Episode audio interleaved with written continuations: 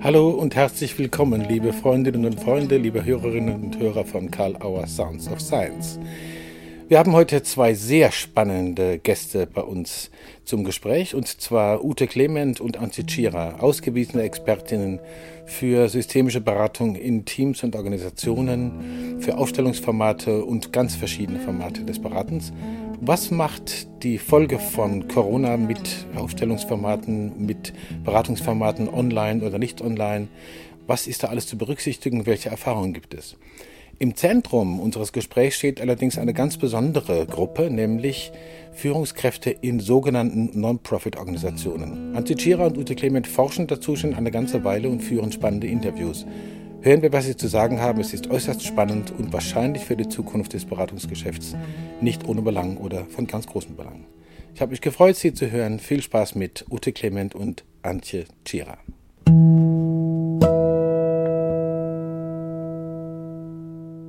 Ganz herzlich willkommen, Ute Clement und Antje Tschira bei Karl Auer Sounds of Science. Wir sind hier in Heidelberg live. Man sollte es äh, sich auf der Zunge zergehen lassen. Und ich freue mich, dass ihr euch die Zeit genommen habt, hier in die Wangerhofstraße zu kommen, ins, ins Karl-Auer-Haus. Äh, erstmal, wie geht's euch? Seid ihr einigermaßen gesund und fit? Ja, Ute? Ja, also mir geht's äh, gut. Mir hat äh, die Corona-Zeit auch ganz gut getan. Ja. äh, und ähm, ähm, die, das äh, nicht rumhetzen, nicht rumreisen, mhm. hat auch gewisse Vorteile. Mhm. Antje? Dem kann ich zustimmen. Ich habe auch einiges sortiert. Social Distancing war nicht nur schlecht und ich habe das auch als sehr angenehm empfunden, ähm, zu Hause zu bleiben und von dort aus zu arbeiten, weil die ganzen Wegstrecken weggefallen sind. Das bringt mich auf die Frage, die, die mich natürlich besonders in euren Professionen, wo ihr unterwegs seid, interessiert und sicher auch unsere Hörerinnen und Hörer. Äh, ihr habt ja selbst erzählt, was sich verändert hat, was vielleicht einen Unterschied gemacht hat. Wie habt ihr das in euren Arbeitsfeldern erlebt? In der Arbeitsorganisation und auch vor allen Dingen in der Beratung, wenn ihr beratend äh, unterwegs seid? Hat sich was verändert und wenn ja, woran merkt man das? Was macht man? Also es hat sich natürlich klar was verändert. Ich hatte ein, äh, wir hatten ein großes Projekt, das sollte ähm, Mitte März losgehen und schon das Kennenlernen der Projektbeteiligten fiel aus. Und äh, seither machen wir dieses Projekt per, äh, per WebEx, per Zoom, ja, also per, per, mit diesen Mitteln, die uns jetzt zur Verfügung hm. stehen. Mhm. Und was ich interessant gefunden habe, ist, dass wir trotzdem eine unheimlich nette Beziehung jetzt mittlerweile zu den Leuten haben und dass wir das hingekriegt haben, eine stabile Arbeitsbeziehung aufzubauen. Und, ähm, und ich habe mir dann im Anschluss sehr viel Gedanken gemacht, äh, was, ähm, was ist eigentlich virtuelle Beraten, was ist virtuell Führen. Und ähm, habe dann auch die Aufforderung gekriegt, darüber einen Vortrag zu halten. Und ich habe mir überlegt, warum soll ich das jetzt aus Beratersicht ähm, äh, überlegen? Ich rufe einfach mal so nach den ersten drei Wochen Leute an, die äh, ganz gut virtuell führen. Und wie machen die das eigentlich? Und äh, das fand ich extrem spannend, weil die in ganz unterschiedlichen Bereichen große Bereiche geführt haben und die haben alle drei das Gleiche gesagt. Äh, und das fand ich ähm, interessant, äh, wie es doch so bestimmte ähm, Best Practices gab, das gut zu machen. Ja? Und also ich kann das mal kurz sagen, das war einfach. Kurz, äh, hatten die auch vorher schon mehr virtuell geführt als, als, als andere Unternehmen und andere? Äh Organisationen? Teils, teils. Okay. Also teils, äh, das eine war in dem Non-Profit-Bereich, äh, da ist alles, das ist eine ganz, ganz starke Präsenzkultur. Und das zweite ist eine globale Kultur. Also da wird sowieso, ist man jetzt gewohnt, weil man jetzt ja nicht mehr, also in den letzten Jahren nicht mehr so viel rum durch die Welt geflogen ist, war man eh gewohnt, äh, global äh, sich per, per Videokonferenzen abzustimmen.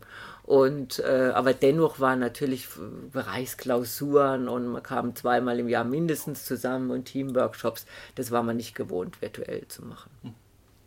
Aber du wolltest gerade sagen, diese, was die als Gleiches gesagt haben. Ja, weil die haben, was ich interessant fand, war eben, wie, wie stelle ich Präsenz her? Das ist so eine, eine Geschichte. Also das kompensieren, ein Interviewpartner hat gesagt, ich muss das kompensieren, was die Spiegelneuronen machen.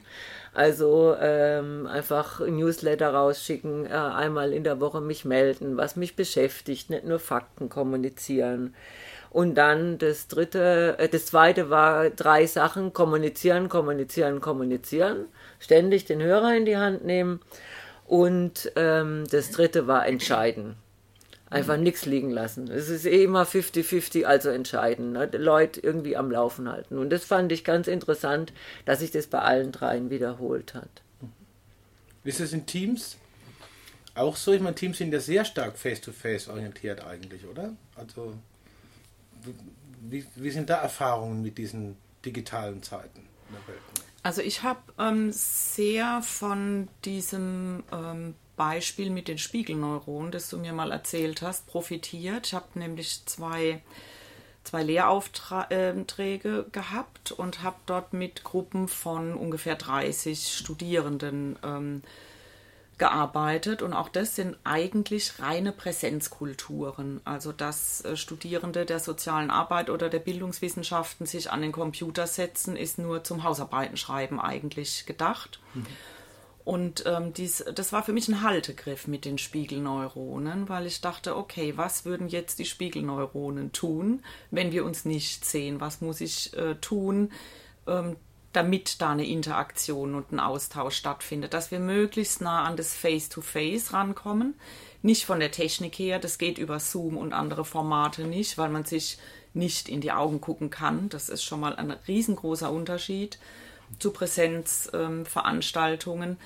Aber es gibt ja die Möglichkeit, Gruppen einzurichten. Und ähm, ich habe auch gemerkt zum Beispiel, dass die Studierenden sehr viel mehr eins zu eins Kontakt zu mir gesucht haben als vorher bei den, bei den vorhergehenden Veranstaltungen. Das hat sich verändert. Wir haben telefoniert teilweise. Die Studenten haben sich untereinander zusammengeschlossen oder ich habe äh, Gruppen eingerichtet. Also wir haben möglichst ähm, gut versucht, an diese beteiligungsorientierte Interaktion ranzukommen in unseren Seminaren. Und da muss ich sagen, war ich sehr angenehm überrascht und das ähm, wird mich auch weiter begleiten bei dieser Art von Arbeit, dass es nämlich sehr wohl möglich ist, persönliche Erkenntnisse zu bekommen, äh, in Interaktion, in eine sehr gehaltvolle Interaktion mit den anderen zu gehen. Das hast du wahrscheinlich auch so erlebt, Ute. Ähm, dass Lernen stattfinden kann und dass tatsächlich eine Veränderung in der, in der Arbeit dadurch stattfinden kann, obwohl man sich nicht persönlich ähm, begegnet. Aber ähm, man muss sehr genau drauf gucken, was ist virtuell möglich und was muss ich da anders machen. Also es gibt viele, die jetzt einfach von ein, eins zu eins von Präsenz auf virtuell umgestellt haben und das geht nicht. Mhm. Man muss einfach gucken, wo sind die Grenzen des Virtuellen und wo sind die Möglichkeiten und das entsprechend ähm, einrichten, also mit diesem Format arbeiten, ganz bewusst. Ihr habt beide von, von Spiegelneuronen jetzt gesprochen, be ja, beziehungsweise davon, äh, dass da irgendwas normalerweise aktiv ist, was man jetzt in meinen Worten gesagt transformieren muss. Worauf, also woran merkt man das dann eigentlich? Zum Beispiel in solchen äh, Absprachen für Beratungsprozesse, die jetzt virtuell gehen. Woran merkt man, dass man es richtig gemacht hat? Kann man das überhaupt sagen? In, in, in Beziehung gehen. Ja, man kann das sagen, weil ähm, wir haben zum Beispiel ähm, eine, in, also in dem Beratungsprojekt, da geht es um eine Umorganisation in einem Bereich, also eigentlich so mein übliches Arbeitsfeld. Und da hätten wir einem gewissen Moment mit dem ganzen Projekt äh, globally, also im Global, wären wir zusammengekommen an einem Ort und hätten die ganzen äh, Ergebnisse nebeneinander gelegt. Äh, äh Workshops gemacht und Untergruppen und das haben wir alles virtuell gemacht. Und ähm, so wie die Ante das beschreibt, man muss sich ziemlich genau überlegen, was ist die, die, wie die soziale Dimension, was die inhaltliche Dimension. Also sowas Banales wie eine Check-in-Runde bei jeder Runde, also bei jeder, äh, bei jeder Session, wo man natürlich beim dritten Mal dann sagt, jo, kann man es nicht weglassen, wenn man jetzt so wichtige Themen darauf zu bestehen, dass man es nicht weglässt. Okay. Dass man äh, die Check-out-Runde nicht weglässt. Wir haben über die Woche äh, so eine Team-Challenge gemacht. Ja, also so sollte man irgendwie ein berühmtes Kunstwerk nachstellen als Team. Am Ende haben das jeder hingekriegt. Wir haben Spaß gehabt. Wir haben auch absichtslose Treffen installiert, ne? also wo jeder Mittagspause hatte. Global war das natürlich auch eine zeitliche Herausforderung ja, weil wir sehr, sehr früh äh, mit, mit, den Asiaten angefangen haben, sehr, sehr spät mit den Amerikanern. Es war eine super intensive Woche. Ich war nach keinem Präsenzworkshop je in meinem Leben so platt wie nach dieser Woche. Aber also deine Frage, Matthias, ist, man muss sich eben ganz genau überlegen, wo würde sonst dieses Gefühl herkommen, wir, wir sind zusammen, wir, wir, wir, wir wuppen das Projekt und, und wo stellt sich das ein und wie kann ich diese Momente inszenieren oder orchestrieren. Also ich habe hab viel mehr gedacht, ich bin in der Regie von, äh, von dieser Sozialarchitektur an der Stelle. Äh, und, und man muss eben, also wir waren halt zu zweit, man muss auf alle Fälle ähm, gucken, dass man jemand hat, der mehr auf die Technik guckt, mehr jemand guckt, der auf den Inhalt guckt. Also dass man das viel, viel bewusster spielt. Hm. Also letztendlich ähm, ich weiß nicht, früher, als man noch Ski gefahren ist, gab es doch immer so Skier, die waren fehlerverzeihend und andere, die waren nicht fehlerverzeihend. Und ich finde, virtuell ist nicht so fehlerverzeihend. Also mhm. du kannst sehr viel ausgleichen, wie wir jetzt hier sitzen und nicken und, und ne, ich sehe, was ihr sehe, wie ihr reagiert und das sieht man halt nicht. Und das muss man eben dann versuchen mit Menti abfragen oder mit, mit irgendwie Skalen oder mit Wortwolken, dass man diese Dimension des Nichtsehens, wie ihr mich gerade anguckt, da reinkriegt. Ja, drittes, wo man drauf guckt, dass man, Richtig. dass man ein Kriterium hat. Du, du hast jetzt gesagt, es gibt bestimmte Sachen, auf die muss man bestehen, mhm. weil sie ihren rituellen, kann man sagen, rituellen Charakter haben und auf die Weise äh, sozusagen was ermöglichen, was sonst vergessen wird. Also das ist ein gutes Stichwort, ähm, das Rituelle. Man muss ähm, diese Rituale einführen, man muss neue Routinen einführen. Mhm. Denn es ist ein bisschen verlockend zu glauben, nur weil man die anderen sieht am Bildschirm, dass sie auch tatsächlich da sind.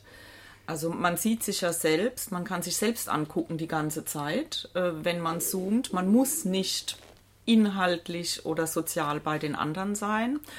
Und da muss man sich äh, kluge Rituale überlegen, das immer wieder abzufragen, indem man in Feedbackrunden geht, indem man in kleine Gruppenarbeiten geht, Menti abfragen, ähm, solche Dinge, damit man selbst auch als Leiter oder Leiterin von so einer Veranstaltung ein Gespür dafür bekommt, wo steht die Gruppe gerade, was passiert da gerade, was treibt die um, wovon profitieren sie, wovon nicht, äh, finden die Erkenntnisprozesse statt, die ich mir erhofft habe. Und das muss ja durchritualisiert werden. Mhm. Und das finde ich im Übrigen auch eine ganz, also es fällt mir jetzt gerade auf, wo wir drüber sprechen, äh, eine ganz große Chance dieser Krise oder dieser gesamtgesellschaftlichen Störung, dass wir nochmal so von der Metaebene auf unsere Formate gucken und auf die Form, wie wir Seminare machen, wie wir beraten, wie wir mit Teams arbeiten, äh, welche impliziten oder expliziten Entscheidungen wir da treffen.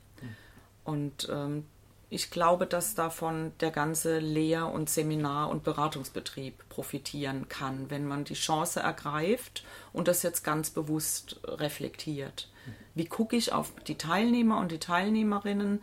Wie, wie organisiere ich den Kontext, damit eine bestimmte Art von Interaktion stattfinden kann? Wie gehe ich mit äh, Krisen und Konflikten um? Können die überhaupt stattfinden virtuell? Solche Geschichten. Und davon erhoffe ich mir, also bin ich auch fest von überzeugt, ich erhoffe mir es nicht nur, ähm, dass die Präsenzlandschaft davon profitiert. Dass da jetzt Erfahrungen gemacht werden, die dann, also auch, auch die, die Reflexion, was man bisher selbstverständlich genommen hat, dass es in der, in der zukünftigen Präsenzform auch Unterschiede machen wird. Höre ich das richtig? also was, was ich da noch auch gemerkt habe, ist zum Beispiel ein Beispiel zu geben.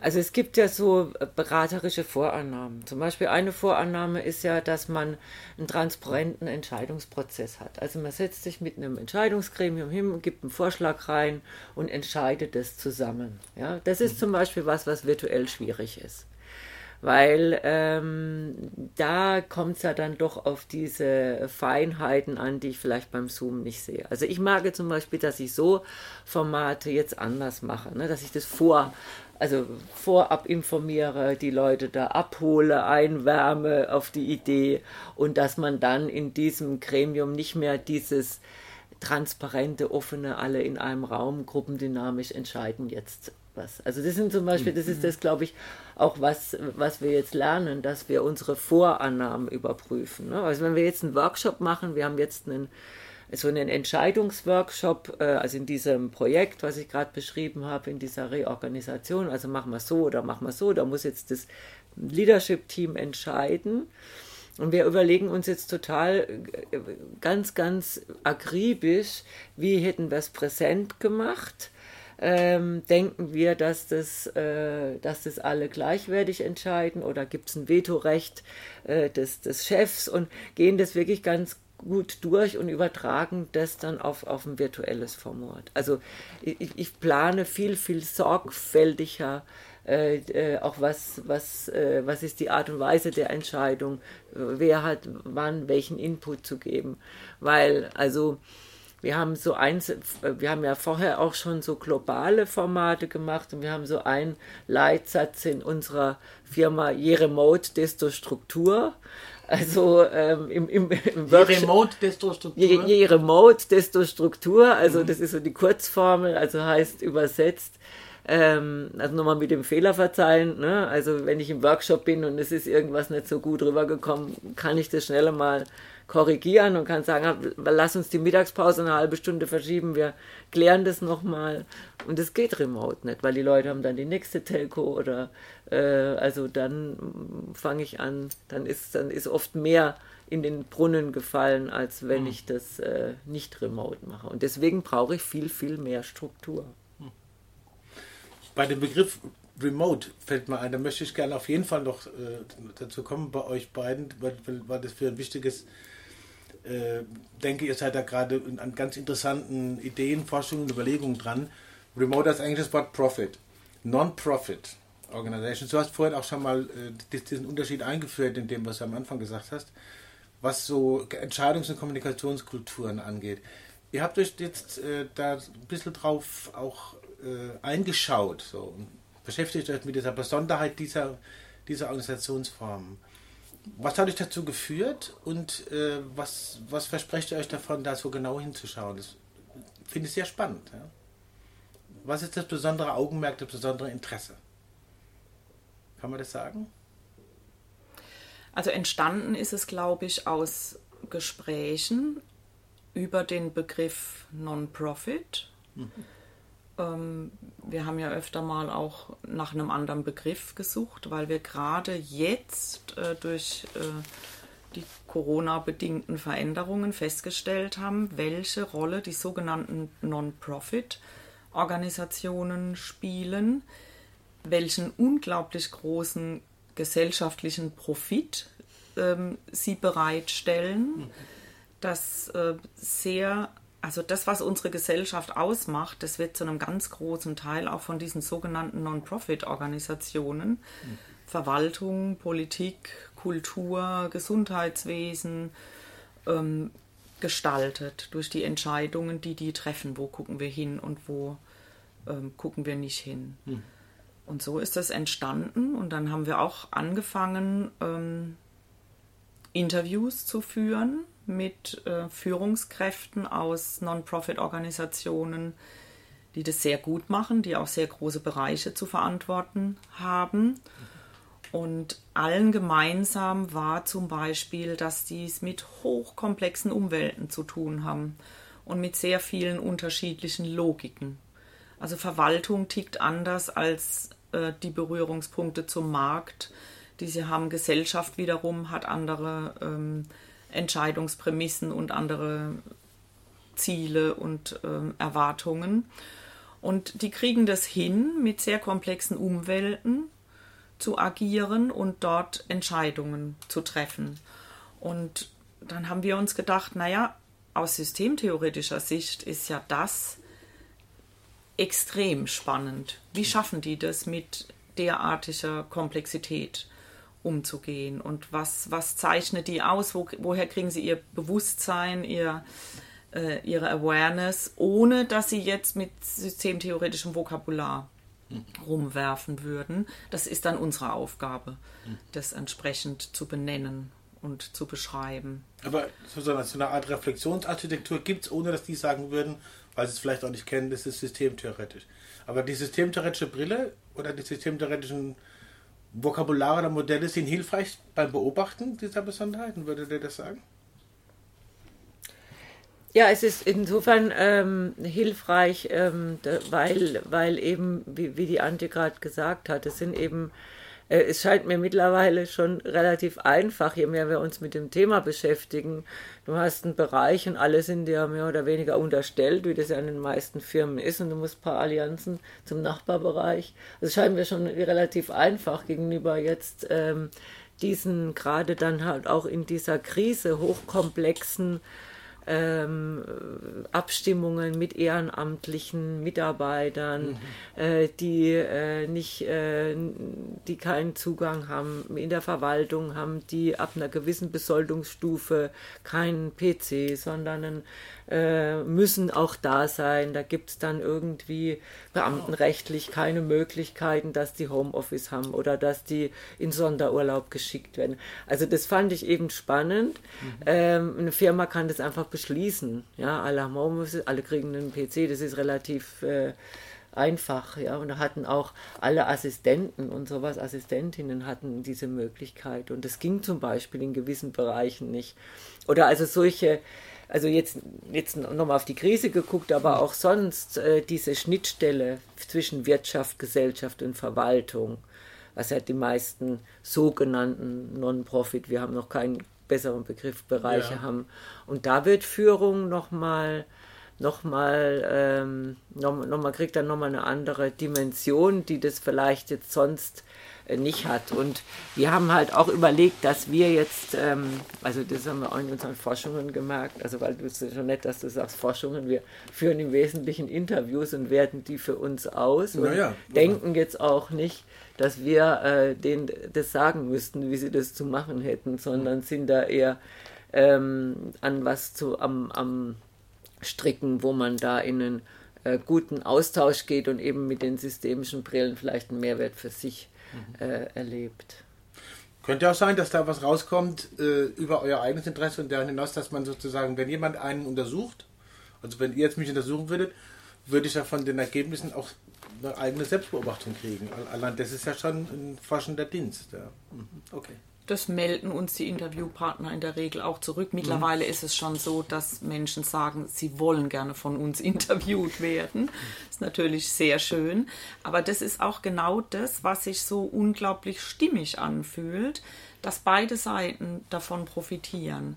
Also unsere Interviewpartner von unseren Fragen und die Art und Weise, wie wir drauf gucken und wir natürlich ganz arg davon, wie machen die das denn? Wie leiten oder wie führen die 4000 Mitarbeiter, wovon es Hauptamtliche gibt, Ehrenamtliche, Experten äh, gibt. Die einen sind eher im Verwaltungsbereich, die anderen sind eher auf der Straße unterwegs, was auch immer. Wie machen die das? Und das ist ganz hervorragend, da mit systemtheoretischer Brille drauf ähm, zu gucken. Auch wie die die unterschiedlichen Logiken bedienen. Und das kann man ja dann auch gemeinsam reflektieren. Mhm. Und ähm, das ist dann der Profit für die, dass man auch den Transfer auf andere Bereiche ähm, erledigen kann, wenn ich weiß, aha, Verwaltung tickt so, also da mhm. interagiere ich am besten so und so. Ähm, mit den gesellschaftlichen Akteuren agiere ich ganz anders, weil, weil da die Logik eine ganz andere ist. Und ja, so dieser, dieser beidseitige Profit, der ist, ähm, fühlt sich sehr stimmig an sehr gut. Also auch in dem Bereich von Profit-Organisationen? Oder meinst du jetzt intern bei Non-Profit-Organisationen und den beteiligten Systemen? Jetzt erstmal so? mhm. durch die Art und Weise, wie wir da rangegangen sind. Ja. Also ganz naiv haben wir uns mal überlegt, es wäre doch gut für Führungskräfte aus äh, Non-Profit-Organisationen ähm, Führungsseminare anzubieten. Mhm. Und mittlerweile, und ich denke, dass es auch, da kommen wir wieder auf das Thema von vorhin äh, zurück, was, ähm, was hat sich verändert durch die Krise. Mittlerweile haben wir unser Format oder haben den, den Fokus eher auf das Format gelegt, weil wir durch die Interviews gemerkt haben, die können uns sagen, wie sie führen und wir können denen sagen, wie, wie man drauf gucken kann, um das auch auf andere Bereiche okay. zu übertragen. Also wir, wir wollen denen nichts beibringen und ähm, eher, eher so den Fokus drauf legen, wie müssen wir das Format gestalten, wie müssen wir den Kontext gestalten, dass ähm, dass beide Seiten was davon haben oder dass, dass die sich vernetzen können mit anderen, dass sie aus dem Unterschied lernen mit, äh, mit, mit anderen äh, von anderen Bereichen. Mir fällt gerade eine, Veränderung deines früheren Buchtitels ein, wie Führungskräfte lernen und warum sie es manchmal nicht tun. Früher waren es Kinder. Kleiner Scherz nebenher. Aber die, ähm, Gibt es einen ganz spezifischen Unterschied zum Beispiel auch, wie es bei Familienunternehmen ja ein besonderer Typ sind von Unternehmen im Gegensatz zu anderen? Manchmal gibt es auch Mischformen, Familienunternehmen, die AGs sind oder wie, ist nicht mein Spezialfeld. Was macht so NGOs noch in dieser Anforderung so besonders aus? Hohe Kontextsensibilität oder äh, System-Umweltbeziehungen anders oder komplexer regulieren zu müssen. Habe ich das richtig gehört? Ist da was drin? Ja, also, also komplexer ist natürlich, würde jetzt wahrscheinlich jemand, der in einem Chemieunternehmen arbeitet, auch sagen, das ist ziemlich komplex ja. hier. Ja, also ja. global und, und Steuern und, und so weiter. Ähm, aber ich glaube, äh, was äh, die Ante auch schon erwähnt hat, also das sind ja so Bereiche, die sich zwischen den Bereichen Gesellschaft, Wirtschaft und Verwaltung bewegen. Und, ähm, und dieser gesellschaftliche Blick ist ja jetzt auch nochmal durch diese Krise stärker reingekommen, mhm. ja, weil, äh, weil, weil ähm, wir halt gemerkt haben, dass wir das vielleicht auch in dieser hohen Ausrichtung auf Wirtschaft immer so ein bisschen außer Acht gelassen haben. Mhm. Und deswegen ist es mir persönlich auch so wichtig geworden, weil ich gedacht habe, das ist doch, was, was die, die organisieren hier ganz viel von, von diesem, was wir da gemerkt haben, was extrem wichtig ist. Mhm. Also auch diese ganze Gesundheitsversorgung. Das ist jetzt nicht unbedingt Non-Profit, ne? deswegen haben wir den, den ähm, weil das sind ja mittlerweile auch Konzerne mhm. oder so, aber die, die also halt alle. In der Schwebe sozusagen, ist wirklich ja. in der Schwebe, weil er ist, mhm. Äh, weil, weil einige dieser Organisationen äh, sind nicht per se Non-Profit, aber sind eben in diesem, in diesem Spannungs- äh, oder in dieser Mitte dieser drei Begriffe, die ich gerade genannt habe. Und, und da gibt es eben für uns, das ist glaube ich uns so wichtig, also so ein Ausgleich, der halt neben diesem Gewinnmaximierung Wirtschaft, das hat er auch irgendwie so nochmal ein anderes Gewicht gekriegt in dieser Krise, für mich zumindest. Hm. Und die Personen, die da andocken ähm, an solche Organisationen, bringen oft ihre eigene Mission mit. Das ist vielleicht noch, ähm, hm. also das tun andere in Profit-Organisationen auch durch ihre Expertise und man will einen guten Job machen und man hm. will sich entwickeln und weiterkommen. Aber Mitarbeiter bei der Caritas äh, sind da in der Regel nicht, ähm, weil sie sich da so gut entfalten können oder weil sie so gut verdienen, sondern weil sie eine ganz bestimmte Vorstellung davon haben, was ihr Auftrag am Menschen äh, ist und dass sie helfen wollen. Und das ist nochmal, also die, die, die Personen, wir haben sie noch nicht ganz so im Fokus, aber da docken nochmal andere Personen mhm. an. Und auch was das Thema Führung anbelangt, drückt sich immer so ein bisschen durch, dass die Organisationen oft aus einer Kultur kommen, wo Führung zumindest mal in der Vergangenheit negativ besetzt war weil Führen ist immer top-down und ähm, das hat nichts, äh, das hat nichts mit meinem Engagement hier zu tun und ich will ja hier mitwirken und mit, mitarbeiten und führen, das tut man in der Wirtschaft. Und das drückt sich immer noch so ein bisschen durch, dass das, es ist nicht mehr ganz so aktuell heute, aber man merkt, dass, ähm, egal ob jetzt im Kulturbereich, im, im städtischen Bereich, bei Theatern oder im Festivalbereich, führen, da zucken die meisten erstmal so ein bisschen zusammen. Auch, weil sie teilweise gar nicht das so nennen würden, mhm. wie ich führe. Mhm. Die führen teilweise hunderte von Mitarbeitern sehr gut gründen tolle Festivals, ähm, moderieren Konferenzen bei der UNESCO, aber führen, ah ja, stimmt, ich führe ja. Und das ist nochmal so ein, so ein Unterschied, den man da genauer in den Blick nehmen muss. Du gibst das Stichwort in den Blick nehmen muss. Ich habe immer im Blick die Uhr. Das sind so ungefähr an der Halbstundengrenze, die wir normalerweise haben jetzt könnte ich mich den ganzen Tag mit euch unterhalten. Ich möchte euch jetzt schon einladen, dass wir uns wieder treffen. Ich bin hochgradig neugierig und sicher die Hörerinnen und Hörer auch, äh, wie das weitergeht, was da noch für Unterschiede rauskommen. Ähm, ich würde euch gerne noch die, die klassische Sounds of Science Abschlussfrage stellen, bitte um vielleicht kurze Statements. Äh, ich, ich, frage immer gerne so, gibt es irgendeine Frage oder ein Thema, das von euch vorher oder auch im Verlauf des gewünscht worden wäre und die Frage kam nicht? Und dann könnt ihr sagen, okay, da sage ich jetzt noch was dazu. Das habe ich, hab ich vermisst, sozusagen. Also Wenn ich, nicht, dann nicht. Also, das habe ich nicht vorher gemerkt, aber jetzt habe ich gerade gemerkt, ähm, dass äh, wir mit unserer Interviewreise, dass uns das so Spaß macht und ähm, wir wissen gar nicht, ob da irgendwann mal jedem Produkt rauskommt, weil uns die Interviews so Spaß machen und mhm. äh, vielleicht machen wir da ja ein Buch draus, Matthias. Das haben jetzt, ich habe es gehört und sicher viele andere hören das auch. Ich glaube, dass das sehr interessant wäre. Ich muss mal den Karl fragen. Okay. genau. den Karl. Ist das für dich auch ein Statement oder, oder gab es noch was, wo du sagen würdest, das hätte auch mal frohe kennen, um kurpfälzig zu werden? Ja.